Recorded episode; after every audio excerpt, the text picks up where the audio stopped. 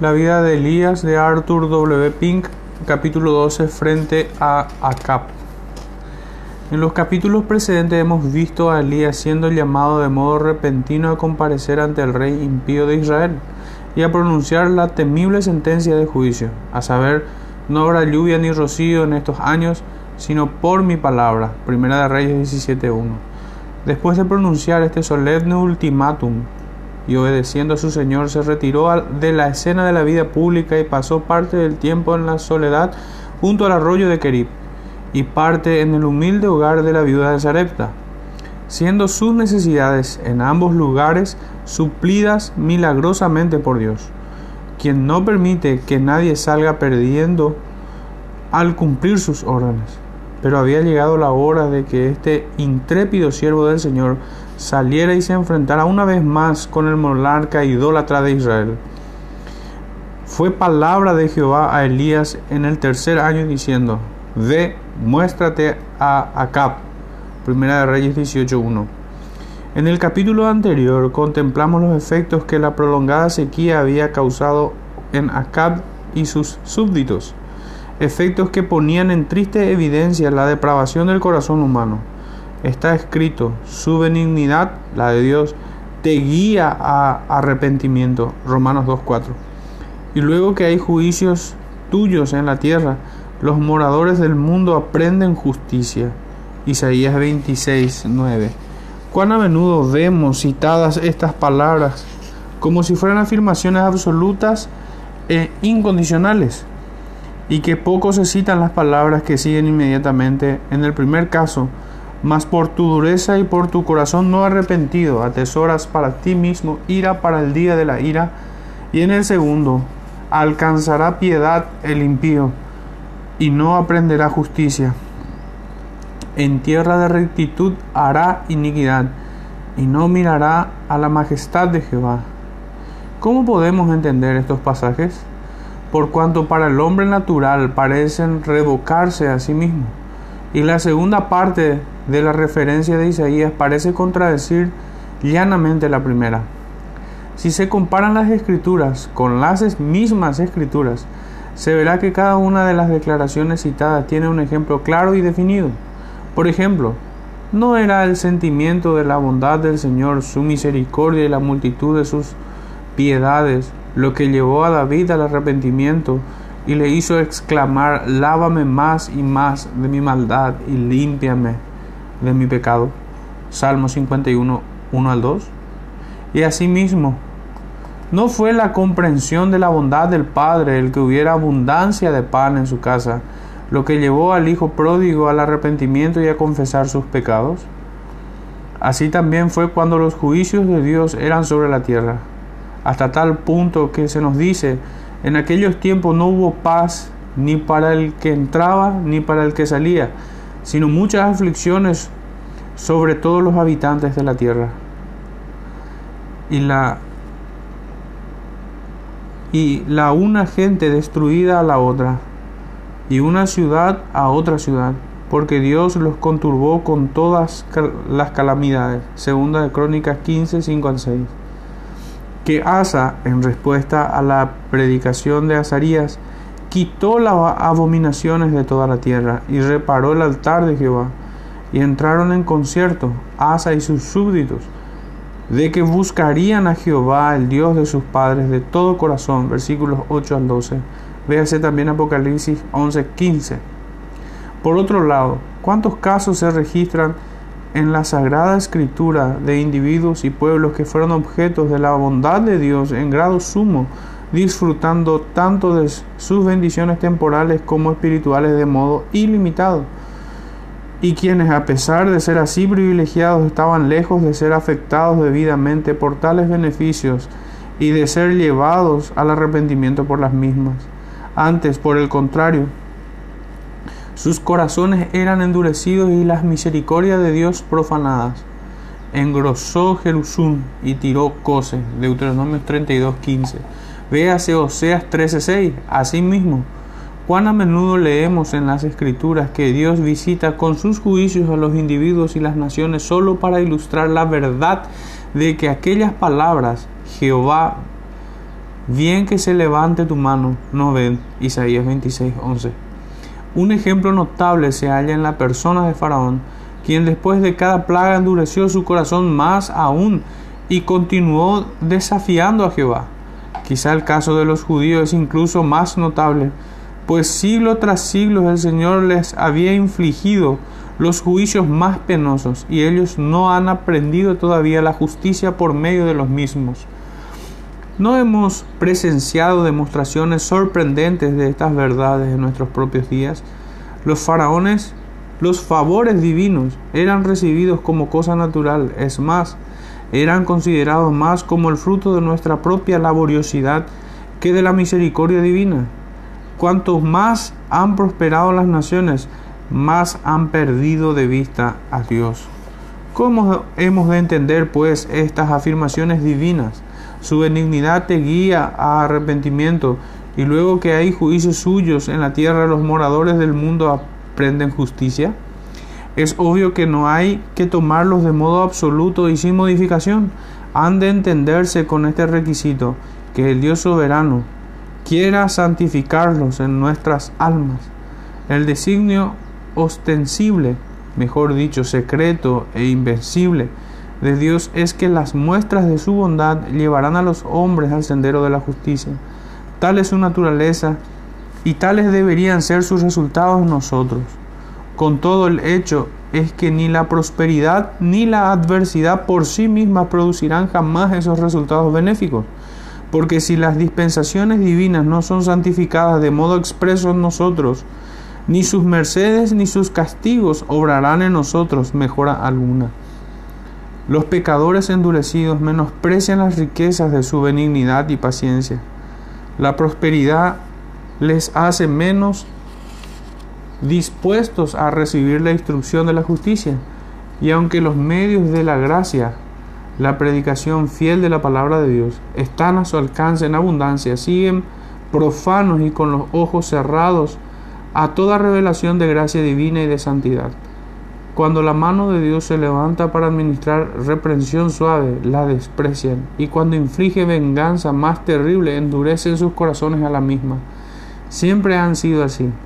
Solo cuando Dios se complace en obrar en nuestros corazones, así como ante nuestros ojos, Solo cuando se digna bendecir sus intervenciones providenciales en nuestras almas es que se imparte en nosotros una disposición dócil y somos llevados a reconocer la justicia de sus castigos y a enmendar nuestros caminos. Cuando los juicios divinos no son santificados de modo definitivo en el alma, los pecadores siguen sofocando la convicción de pecado y abalanzándose en su desafío hasta ser consumidos por la ira del Dios Santo. Quizá alguien preguntará qué tiene todo esto que ver con el tema que estamos tratando. La respuesta es mucho en todos los sentidos. Sirve para probar que la perversidad terrible de Acab no era algo excepcional, al mismo tiempo que explica el por qué no le afectó en lo más mínimo la terrible visitación del juicio de Dios sobre sus dominios se había cernido sobre el país una sequía total que continuó por espacio de tres años, de modo que había a la sazón grande hambre en Samaria. Primera de Reyes 18.2. Este era en verdad un juicio divino, mas ¿aprendieron del rey y sus súbditos justicia por él? Les dio ejemplo el soberano humillándose bajo la poderosa mano de Dios, reconociendo sus transgresiones perversas, quitando los altares de Baal y restaurando el culto a Jehová. No, sino que lejos de ello permitió durante este tiempo que su malvada mujer destruyera a los profetas del Señor. Versículos 18, 4. Añadiendo iniquidad a la iniquidad y mostrando las tremendas profundidades de maldad en las que el pecador caerá a, manos que sea, a menos que sea detenido por el poder moderador de Dios. Y dijo Acab a Abdías, ver por el país a todas las fuentes de aguas y a todos los arroyos, que acaso hallaremos grama con que conservemos la vida a los caballos y a las asémilas, para que no nos quedemos sin bestias. Primera de Reyes 18.5 de la misma manera que una paja lanzada al aire revela la dirección del viento, Así también estas palabras revelan el estado del corazón de Acab. No había lugar en sus pensamientos para el Dios vivo, ni le inquietaban los pecados que habían sido causa del enojo de Dios sobre el país, ni tampoco parece haberse preocupado lo más mínimo por sus súbditos, cuyo bienestar, después de la gloria de Dios, debía haber sido su principal preocupación. No, sus aspiraciones no parecen haberse elevado más allá de las fuentes y los arroyos, los caballos y las asémilas, de que las bestias que aún le quedaban pudieran salvarse. Esto no es evolución, sino degeneración. Por cuanto si el corazón se descarría de su hacedor, su dirección es siempre hacia abajo. A la hora de su necesidad más honda, Acab no se volvió humildemente a Dios, porque era un extraño para él. El objetivo que le absorbía por completo era la hierba. Si ésta podía encontrarse, no le importaba nada todo lo demás. Si hubiera podido encontrarse comida y bebida, hubiera podido disfrutar en el palacio y gozar de la compañía de los profetas idólatras de Jezabel. Pero los horrores del hambre le hicieron salir. Con todo, en vez de pensar en las causas de ellas para rectificarlas, busca solo un alivio temporal. Se había vendido a sí mismo para obrar iniquidad y se había convertido en esclavo de una mujer que odiaba a Jehová. Ah, lector querido, Acab no era un gentil, un pagano, sino un israelita privilegiado. Pero se había casado con una idólatra y se había prendado de sus falsos dioses. Había naufragado de su fe y era llevado a la destrucción. Qué terrible es dejar al Dios vivo y abandonar el refugio de nuestros padres. Y partieron entre sí el país para recorrerlo. Acab fue por sí por un camino y Abdías fue separadamente por otro. Versículo 6. La razón de este proceder es clara. Yendo el rey en una dirección y el mayordomo en otra, el terreno cubierto era doble que si hubieran ido juntos. Pero no podemos también percibir un significado místico en estas palabras. Andarán dos juntos si no estuvieran de acuerdo. Amos 3.3. ¿Y qué concierto habría entre estos dos hombres? No era mayor que el que existe entre las luces y las tinieblas, Cristo y Belial, pues mientras el uno era apóstata, el otro temía al Señor desde su mocedad, versículo 12. Era propio, pues, que se separaran y tomaran cursos diferentes y opuestos, por cuanto viajaban hacia destinos eternos, eternamente distintos. No se considere esta sugerencia como forzada, sino más bien cultivemos el hábito de buscar el significado espiritual y la aplicación bajo el sentido literal de la escritura. Y yendo Abdías por el camino, topóse con Elías, versículo 7. Ello verdaderamente parece confirmar la aplicación mística hecha del versículo anterior, porque hay sin duda un sentido espiritual en lo que acabamos de citar. ¿Cuál era el camino por el que Abdías andaba. Era la senda del deber, el camino de la obediencia a las órdenes de su amo. Ciertamente la tarea que estaba llevando a cabo era humilde, buscar hierba para los caballos y las mulas. Así todo este era el trabajo que Acab le había asignado.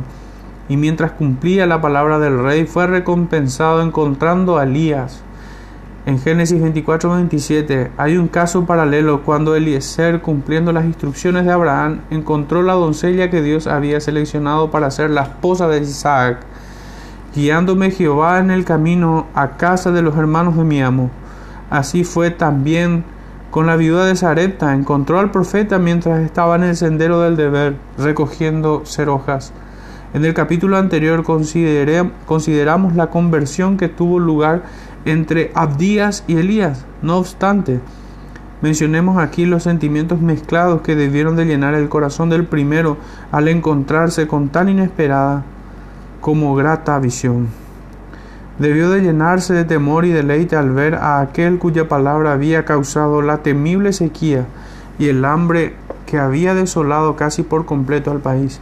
Aquí estaba el profeta de Galaad, vivo y sano, dirigiéndose con calma y solo hacia Samaria parecía demasiado bello para ser verdad, y Abdías apenas podía creer lo que veía en sus ojos.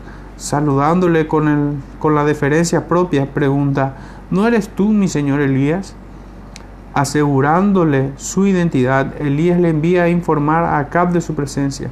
Esta era una ingrata misión, sin embargo la llevó a cabo con obediencia. Entonces Abdías fue a encontrarse con Acab y diole el aviso. Versículo 16. ¿Y qué de Elías mientras esperaba la llegada del rey apóstata? Estaba intranquilo imaginando al enojado monarca reuniendo alrededor suyo a sus oficiales antes de aceptar el reto del profeta y avanzando con odio amargo y muerte en su corazón? No, querido lector, no podemos pensarlo ni por un solo momento. El profeta sabía perfectamente que aquel que le había guardado tan fielmente y que había suplido todas sus necesidades de modo tan bondadoso durante la larga sequía, no le abandonaría ahora. No tenía motivo para recordar el modo como Jehová apareció a Labán cuando perseguía con ardor a Jacob. Y vino Dios a Labán arameo en sueños aquella noche y le dijo, guárdate que no hables a Jacob descomedidamente. Génesis 31, 24. Para el Señor era cosa fácil amedrentar el corazón de Acab e impedirle que matara a Elías, sin importar cuánto deseara hacerlo. Que los siervos de Dios sean fortalecidos con el pensamiento de que Él tiene a todos sus enemigos bajo su dominio, tiene su brida en sus bocas y los hace volverse como quiere de modo que no pueden tocar ni un cabello de sus cabezas sin su conocimiento y permiso. Elías pues esperó la llegada de Acab con espíritu impávido y con calma en el corazón, consciente de su propia integridad y seguro de la protección divina. Bien podía hacer suyas las palabras, en Dios es confiado, no temeré lo que me hará el hombre en qué estado de ánimo más distinto debía de estar el rey cuando vino a encontrarse con Elías, versículo 16. Aunque estuviera encolerizado contra el hombre cuyo anuncio terrible había sido cumplido exactamente, con todo había de sentir cierto temor de encontrarle. Acab había sido testigo de su firmeza inflexible y su valor sorprendente, y sabedor de que Elías no se dejaría intimidar por su enojo tenía razones para temer que esta entrevista no fuera demasiado honrosa para él. El hecho de que el profeta le buscara y de que hubiera enviado a Abdías diciendo aquí está Elías, ya debía inquietarle. Los impíos son por lo general grandes cobardes. Sus propias conciencias les acusan y a menudo les causan mucho recelo cuando están en presencia de algún siervo fiel de Dios aunque éste ocupe en la vida una posición muy inferior a la de ellos. Así fue con el rey Herodes en relación al precursor de Cristo, por cuanto se nos dice que Herodes temía a Juan, sabiendo que era varón justo y santo. Marcos 6:20.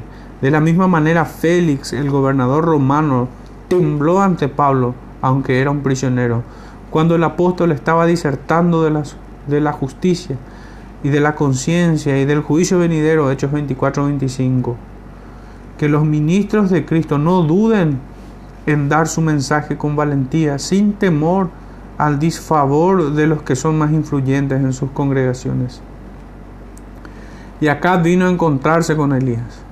Era de esperar que, después de haber tenido pruebas tan dolorosas de que el tisbita no era un impostor, sino un verdadero siervo de Jehová, cuyas palabras se habían cumplido exactamente, Acab se habría ablandado, convencido de su pecado y locura, y que se volvería al Señor con arrepentimiento humilde. Pero no, en vez de ir al profeta con el deseo de recibir instrucción espiritual, pidiéndole sus oraciones en su favor, esperó con fervor vengar todo lo que él y sus súbditos habían sufrido. El saludo que le dirigió mostró enseguida el estado de su corazón ¿Eres tú el que aborotas a Israel? Versículo 17. Que contraste con el saludo que le dirigió el piadoso Abdías. Ni una palabra de contrición salió de los labios de acá. Endurecido por su pecado, teniendo cauterizada la conciencia, dio salida a su obsecación y su furor. Díjole acá, ¿eres tú el que alborotas a Israel? No hay que considerar estas palabras como un estallido desmesurado, como la expresión petulante de una represalia repentina, sino más bien como indicación del estado miserable de su alma, por cuanto de la abundancia del corazón habla la boca. Era el antagonismo declarado entre el mal y el bien, el silbido de la simiente de la serpiente contra un miembro de Cristo, el rencor desatado del que se sentía condenado en la presencia del justo. Años más tarde, hablando de otro siervo devoto de Dios, cuyo consejo consultó Josafat, este mismo Acab dijo, le aborrezco, porque nunca me profetiza bien, sino solamente mal. 22.8. Así pues, esta acusación de Acab contra el carácter y la misión de Elías era un tributo a su integridad, por cuanto no hay testimonio más elevado de la fidelidad de los siervos de Dios que el producir el fuerte odio de los Acabs que los rodean.